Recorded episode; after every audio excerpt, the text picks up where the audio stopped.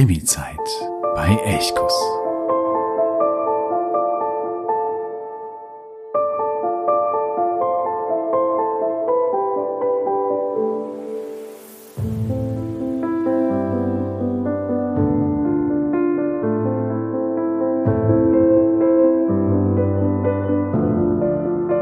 Wer Freiheit sucht. Ein Wärmland-Krimi von Johann Mattes. Erschienen 2018. Die Welt hat nie eine gute Definition für das Wort Freiheit gefunden. Zitat von Abraham Lincoln. Kapitel 1 Johann hatte eine große Wut in sich. Das lag weniger an dem nackten, reglosen Mann, der vor ihm auf seinem Grund und Boden lag, als vielmehr an seiner Tochter und dem, was sie ihm vor einer halben Stunde ganz sachlich erklärt hatte. Je länger er darüber nachdachte, desto unerklärlicher wurde es für ihn. Es klang so absurd, es war so absurd, und dennoch hatte er es tief in sich schon immer gewusst, dass es eines Tages so kommen würde. Und nun lag da dieser Mann vor ihm, er wollte mit seinem Hund Rudolf einen strammen Wutunterdrückungsspaziergang machen, den Frust, den sie ihm aufgebürdet hatte, als sie schließlich wortlos das Wohnzimmer verlassen hatte, wollte er wegmarschieren. Die Wolken, die vereinzelt am endlos weiten Himmel wie störende Farbkleckse prangten, die grünen Maisfelder, der leichte Wind, der durch die Kolben strich, sie alle sollten ihn auf andere Gedanken bringen, die Wut, den Frust unterdrücken, und jetzt das ein nackter Mann, leblos am Rande seines Ackers. Rudolf, der mit seiner seltsam rot schimmernden Schnauze den Mann beschnüffelte, setzte sich neben ihn und schaute sein Herrchen erwartungsvoll an. Mach was, schien er zu sagen. Ich habe meinen Teil der Arbeit erledigt. Er ist beschnüffelt. Mehr kann ich nicht für ihn tun. Jetzt bist du an der Reihe. Johann ließ seinen Blick über den Körper des Reglosen streifen. An den Fersen zeichnete sich eine dicke Hornhaut ab, die seine eigene Konkurrenz machte. Die Waden, die Schenkel, der Rücken wirkten trainiert und athletisch. Der Mann konnte nicht sonderlich alt sein. Auf dem linken Schulterblatt waren irgendwelche Zeichen eintätowiert. Chinesisch wahrscheinlich. Johann beugte sich nach unten und betrachtete sie näher, doch die unbekannten Zeichen blieben auch jetzt unlesbar und fremd. Er legte die Hand auf die Schulter des Mannes und schüttelte ihn leicht. Hey, hey du, kannst du mich hören? Hm, zugegebenermaßen war diese Frage eine ziemlich bescheuerte, doch ihm fiel nichts Geschickteres ein. Was hätte er denn auch fragen sollen? Leben Sie noch? Stehen Sie auf? Das ist mein Grundstück? Es gibt Momente, in denen man nicht schweigen, aber nichts Sinnvolles von sich geben kann. Wie vor einer halben Stunde. Wieso? Warum? hatte er gefragt. Habe ich nicht immer alles für dich getan? Natürlich hast du immer alles für mich getan, hatte seine Tochter Linnea ziemlich gereizt geantwortet. Zumindest das, was man hier im gottverlassenen Wärmland für einen tun kann. Aber darum geht es doch nicht. Es ist egal, was du für mich getan hast. Es geht jetzt um mich, um mich und meine Zukunft, um mein Leben, verstehst du? Sicher verstand er, aber musste er es deswegen auch gutheißen? Wärmland ist der schönste Fleck auf dieser Erde, hatte er gesagt. Erneut so ein Satz, den man sich besser sparen sollte. Und das hätte er noch nicht genug, schob einen weiteren unnötigen Satz hinterher. Heute siehst du das vielleicht nicht, aber später wirst du erkennen, dass du dich nirgends wohler fühlen wirst als hier. Zuerst hatte sie ihn angeklotzt. Dann hatte sie gelacht. Weder Johann noch dem Fremden war zum Lachen zumute. Der Mann regte sich nicht. Johann drückte den Mittel- und Zeigefinger an dessen Hals, der warm war. Er wusste nicht genau, wo er nach dem Puls suchen musste, doch wo er auch fühlte, es pulsierte nichts. Rudolf saß aufmerksam daneben, hechelte, war ansonsten aber keine Hilfe. Der Bauer richtete sich wieder auf, er legte den Kopf in den Nacken und blickte in den Himmel, der heute so weit, so unendlich weit war, wie er es nur in Wärmland sein konnte. Ein Raubvogel kreiste in einiger Entfernung und wartete auf unvorsichtige Mäuse. Die Sonne brannte mittlerweile herunter, nachdem sie die Morgenfrische vertrieben hatte. Johann seufzte. Er hätte liegen bleiben sollen, Decke über den Kopf und fertig. Stattdessen stand er hier und Linnea war irgendwo. Sein Blick wanderte über die Felder, die teilweise schon abgeerntet waren. Goldene Stoppeln dörrten nun in der Hitze. Dahinter ragten Bäume auf. Johannswald.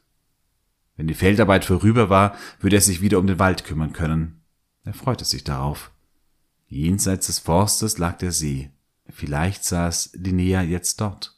Früher, als sie ein kleines Mädchen, sein kleines Mädchen gewesen war, hatte sie da endlose Nachmittage zusammen mit ihren Freundinnen verbracht. Sie hatte Baumhäuser gebaut, hatte gebadet, bis sie ganz blau und die Haut verschrumpelt gewesen waren, hatten in der Sonne gelegen. Linnea liebte den See, und nun wollte sie ihn einfach hinter sich lassen, aufgeben, verraten. Er musste zum See und sie dort suchen. Sie saß sicherlich auf dem Felsen am Ufer, in dessen Mitte die Gletscher vor Urzeiten eine Mulde gemahlen hatten, in welche man sich legen konnte, die Arme auf die Ränder rechts und links. Der ideale Liegestuhl. Er musste dorthin, aber er konnte nicht, denn da lag schließlich dieser Mann. Rudolf bellte und stieß mit der Schnauze gegen den nackten Oberkörper. Johann seufzte erneut.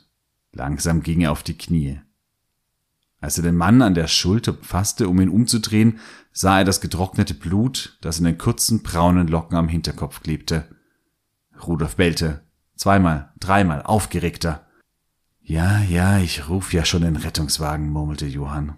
Dann griff er in die tiefe Tasche seiner abgetragenen Latzhose und zog sein Nokia heraus, das aus jenen klobigen Zeiten stammte, in denen Handys aus Finnland die Richtung auf dem Weltmarkt vorgaben. Er wählte die 112 wunderte sich, dass er hier draußen Empfang hatte und wartete. Ja, Söderfeld hier vom Anneretshof. Ich habe ein Problem, ein großes Problem. Meine Tochter, wollte er fortsitzen, sah aber ein, dass die Sanitäter dies nicht als Problem sehen würden. Zumindest nicht als ihres. Wahrscheinlich wäre es für sie die normalste Sache der Welt. War es eigentlich auch. Eigentlich. Jedoch nicht für ihn. Wie konnte sie nur? Und da liegt ein Mann auf meinem Acker, er ist nackt und bewegt sich nicht. Es dauerte ein wenig, bis er den Sachverhalt erklären konnte, was seltsam war, da es fast nichts zu erläutern gab. Nackter, regloser Mann mit Wunde am Hinterkopf. Punkt. Schlimmer aber, verschwundene Tochter, die ihren alten Vater im Stich ließ.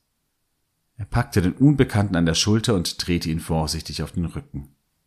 Wie schwer ein Mensch wurde, wenn seine Muskeln völlig erschlafft waren. Die Lider waren geschlossen. Er sah abgekämpft aus. Das Gesicht war zerkratzt, ebenso die Brust, der Bauch, die Hüften. Rechts des Bauchnabels entdeckte Johann ein weiteres Tattoo. Fünf Sterne, die ohne erkennbare Struktur angeordnet waren. Der Mann war schlank und trainiert. Bauchmuskeln zeichneten sich unter der Haut ab, auch wenn sie vollkommen erschlafft waren. Dann stutzte Johann. Ein flaues Gefühl machte sich in seiner Magengegend breit. Übelkeit stieg auf. Der Penis des Mannes. Getrocknetes Blut klebte an ihm. Am Penisschaft war ein deutlicher, ein feiner, gerader Schnitt zu erkennen. Ein Zucken ging durch Johann. Rasch schaute er weg. Konnte nicht bald der Rettungswagen kommen? Oder Linnea oder irgendwer? Er wollte nicht länger bei diesem nackten Mann mit dem angeschnittenen Schwanz sitzen. Das hatte sich der Fremde sicherlich nicht selbst zugefügt. Und dies bedeutete, dass noch jemand anders hier draußen sein musste. Jemand mit einem Messer, einem sehr scharfen Messer. Johann schaute sich um. Nichts. Nur weiter Himmel, liebliche Schäfchenwolken, Mais und der Waldrand in der Ferne. Keine Linnea. Karstadt hatte er angenommen. Örebro oder Göteborg wären in Ordnung gewesen, seinetwegen ja sogar Stockholm, auch wenn ihn das in den Ruin getrieben hätte. Für die Zeit des Studiums, natürlich, das musste so sein. Aber danach würde sie zurückkommen, zu ihm nach Avika. So hatte er das schon immer geplant gehabt. So war es vorgesehen, seit Generationen. Ich studiere im Ausland, Australien vielleicht, möglicherweise komme ich danach zurück nach Schweden, hatte sie gesagt. Das wird sich zeigen, ganz sicher aber werde ich dann in eine große Stadt ziehen und nicht nach Avika. Und deinen Hofpapa werde ich nicht übernehmen. Ich hab's dir schon so oft gesagt, wann wirst du es endlich kapieren, das ist nicht mein Ding, ich will das nicht. Sein Einwand, dass der Hof seit Generationen von Vater zu Kind weitergegeben wurde und sie doch nicht etwa mit dieser Tradition brechen werde, und sein Vorwurf, er werde von seiner eigenen Tochter hinterrücks verraten und niederträchtig im Stich gelassen, waren möglicherweise zu hart formuliert, das sah er ein. Dennoch waren sie wahr. Kein Grund für Linnea, einfach das Zimmer zu verlassen und seitdem nicht mehr aufzutauchen. Jetzt war sie irgendwo da draußen. Er konnte sie nicht suchen, weil ein lebloser Nackter vor ihm lag, und ein Mann mit scharfem Messer war ebenfalls in der Gegend. Zum ersten Mal an diesem Tag zitterte die starke Hand des Bauers.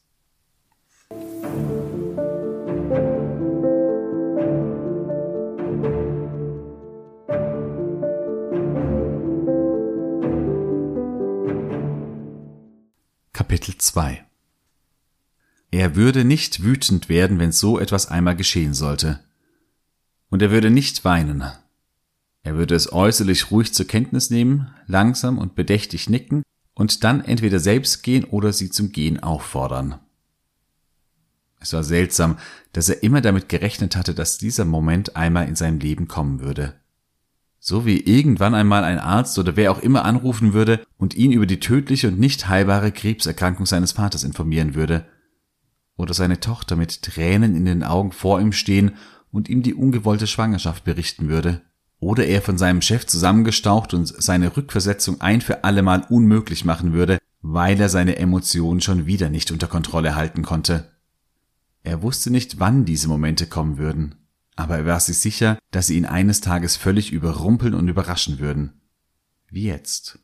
Wie Stina an diesem Morgen, der gewöhnlicher nicht hätte beginnen können. Jakob hatte endlich wieder ausschlafen können. Um acht Uhr hatte Håkan Hellström ihn plärrend aus dem Bett geworfen, indem er Göteborg angesungen hatte, dass die Stadt sich keine Sorgen um ihn machen solle. Jakob liebte das Lied, aber nicht morgens um acht.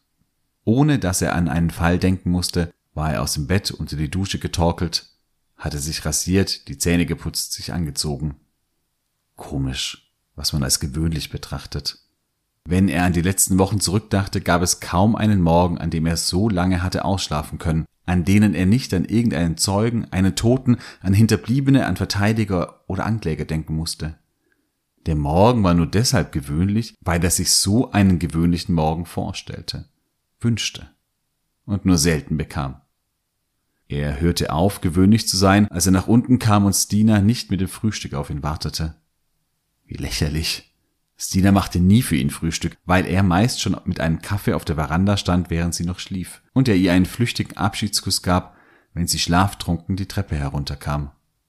Jedenfalls saß sie heute, wo er ausschlafen konnte, nicht am gedeckten Frühstückstisch. Sie hockte zwar auf einem der weißen Holzstühle, vom Frühstück war jedoch weit und breit nichts zu sehen. Stattdessen war etwas Unheilvolles zu spüren. An der Art, wie sie da saß, wie sie ihn anschaute, wie ihre Hand auf der Tischkante lag. Ich muss mit dir reden, Jakob. Willkommen im Klischee.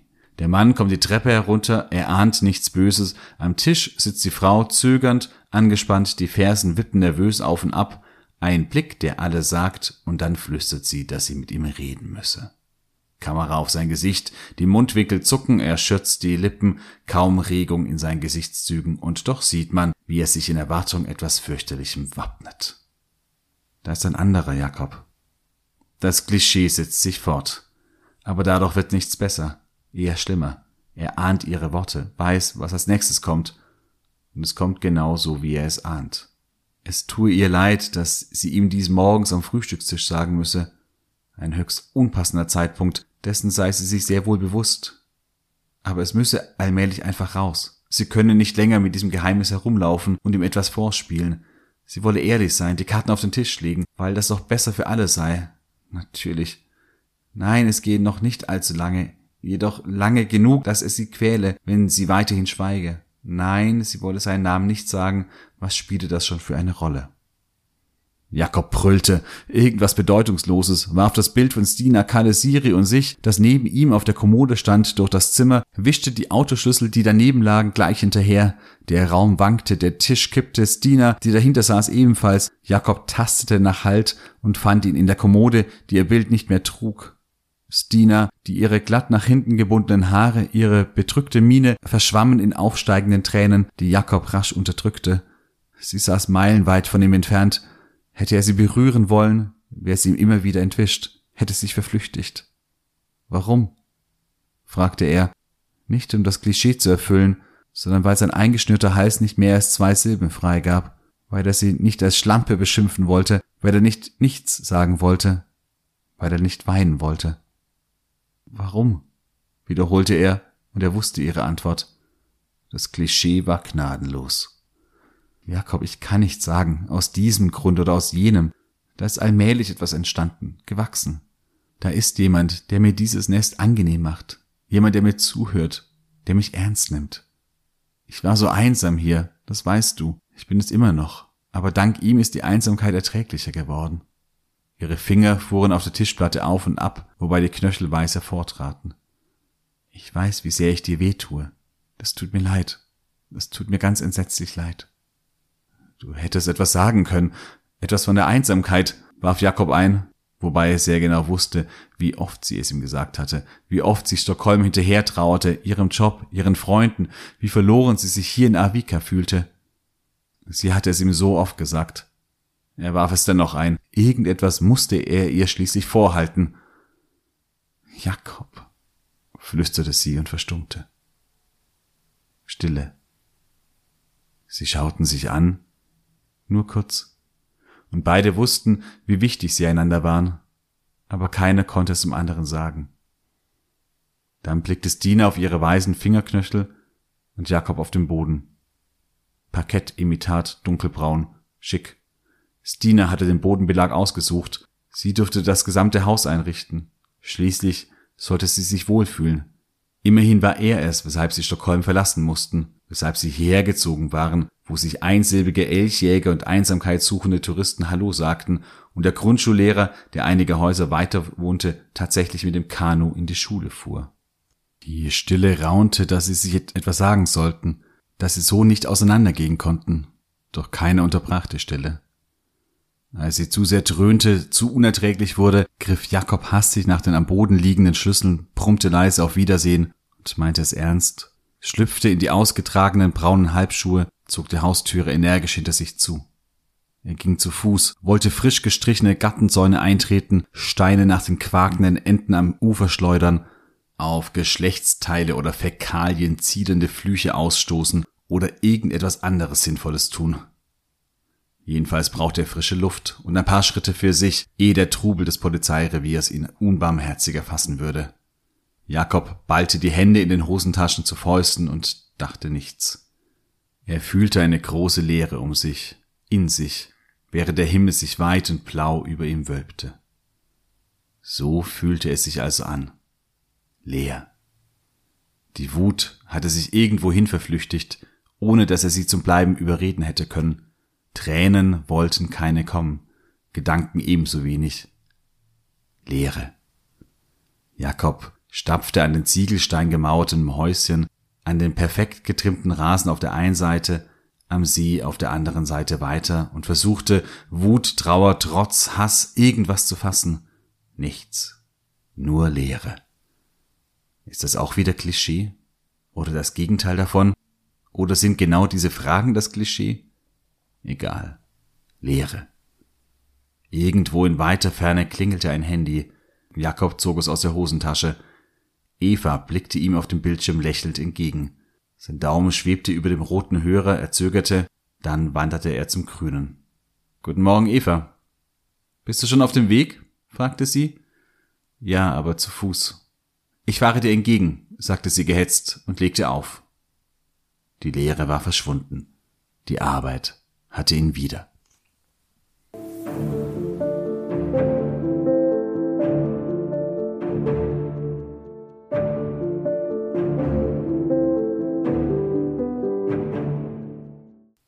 Kapitel 3 Spielende Kinder hier, spielende Kinder da. Sie waren nirgends zu sehen, aber überall musste man auf sie achten und sachte fahren.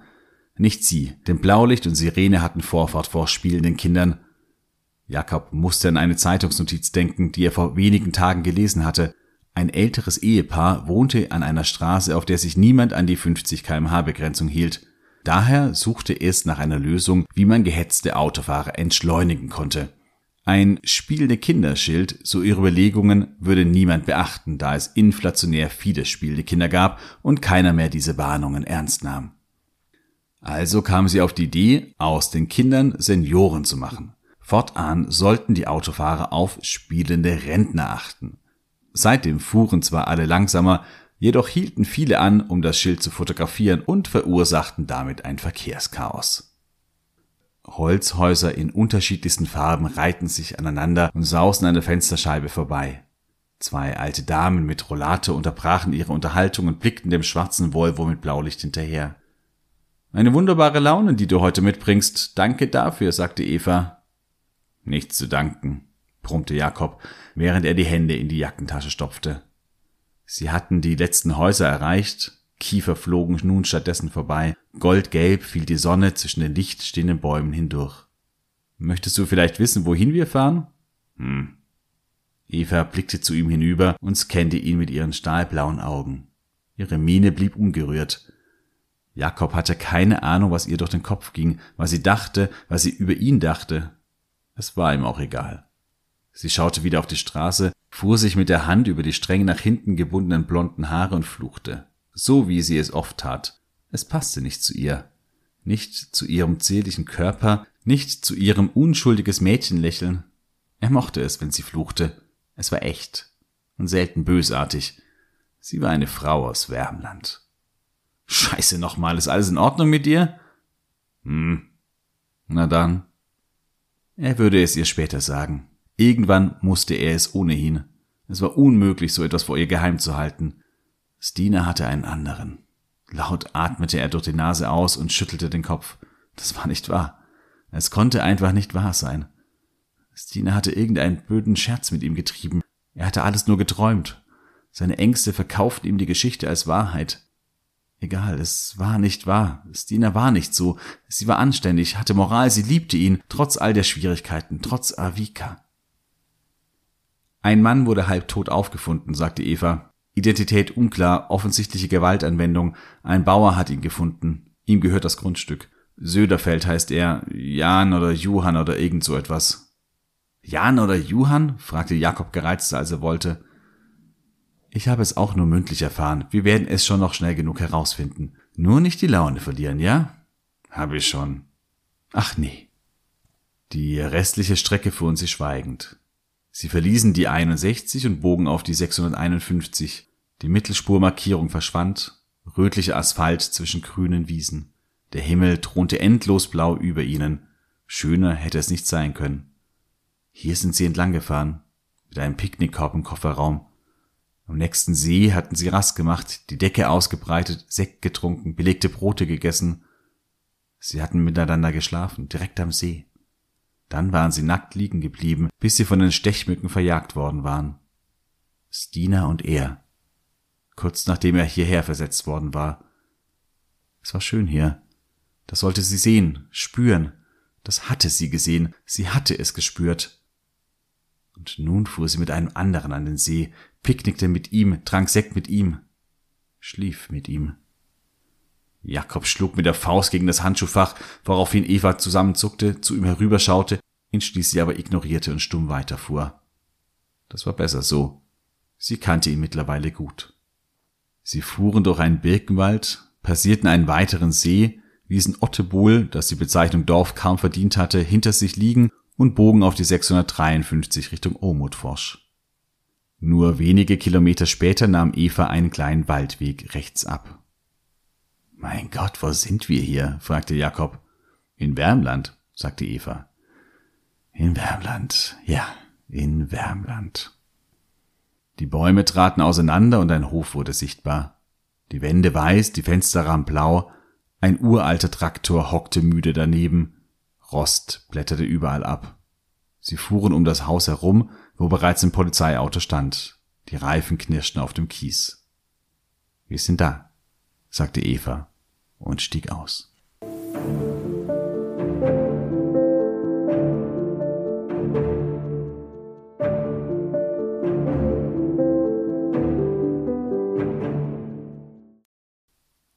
Das war der Beginn von Wer Freiheit sucht von Johann Mattes. wenn du weiter hören willst, wenn du wissen willst, wie es für diesen Bauern weitergeht, wer hinter dem Toten steckt und was ihm äh, zugestoßen ist, wenn du die gesamte Ermittlungsarbeit der beiden Kommissare Jakob Rudin und Eva Wilhelmsson mitverfolgen willst, dann kannst du das gerne tun. Und zwar, wenn du Elchkurs über steady.de unterstützt. Hier handelt es sich gerade um eine Bonusfolge. Bonusfolgen sind für diejenigen, die eben Elchkurs unterstützen mit einem von vier Unterstützerpaketen.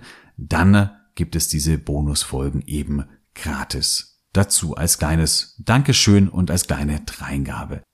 Ich habe dir den äh, Link zu Steady unten in die Show Notes gesetzt. Klicke gerne darauf und schau dir diese vier Pakete genau an. In jedem Paket ist etwas anderes zusammengeschnürt und ganz wichtig, das ist mir ganz wichtig, du unterstützt damit nicht nur Elchkurs und ermöglicht damit den Podcast und den Blog, sondern du sollst auch etwas zurückbekommen. Zum Beispiel solche Bonusfolgen, aber es gibt auch noch mehr. Ja, das alles auf der Steady-Seite. Schau sie dir an. Wenn du Elchkurs unterstützen magst, freue ich mich riesig und sage jetzt schon einmal Tack så jättemycket. Und sobald du dort ein Paket ausgewählt hast, dann findest du dort auf der Steady-Seite auch diesen Beginn von Wer Freiheit sucht. Er geht ja noch ein bisschen länger und bald wird dann auch die zweite Folge erscheinen. Wenn du da dabei sein möchtest, dann würde es mich riesig freuen. Ja, und deswegen sage ich, wie Hirsch, wir hören uns. Ha det så bra. Hej då.